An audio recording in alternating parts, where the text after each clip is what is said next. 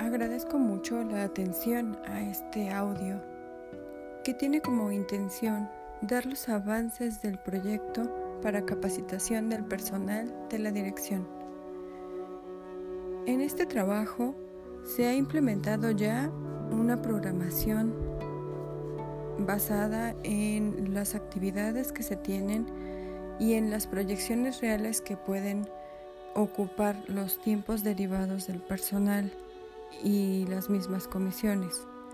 Se han eliminado los días festivos y las fechas importantes en las cuales el personal regularmente se tiene para diversas comisiones.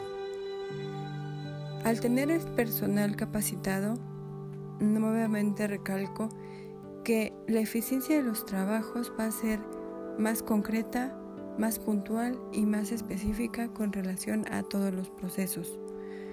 Por lo anterior, se programará cada una de las materias, cada uno de los, de los manuales que se van a, a ejecutar y se les crearán los objetivos y los alcances esperados, así como la evaluación que se le va a someter el personal.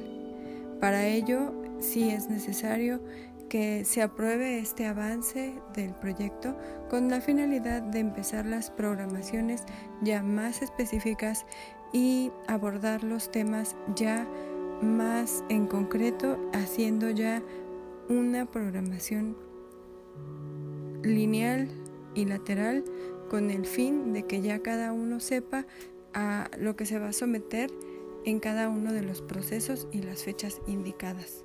Para ello, presentaré un currículum o un programa de trabajo en el cual se puedan ver todos estos aspectos.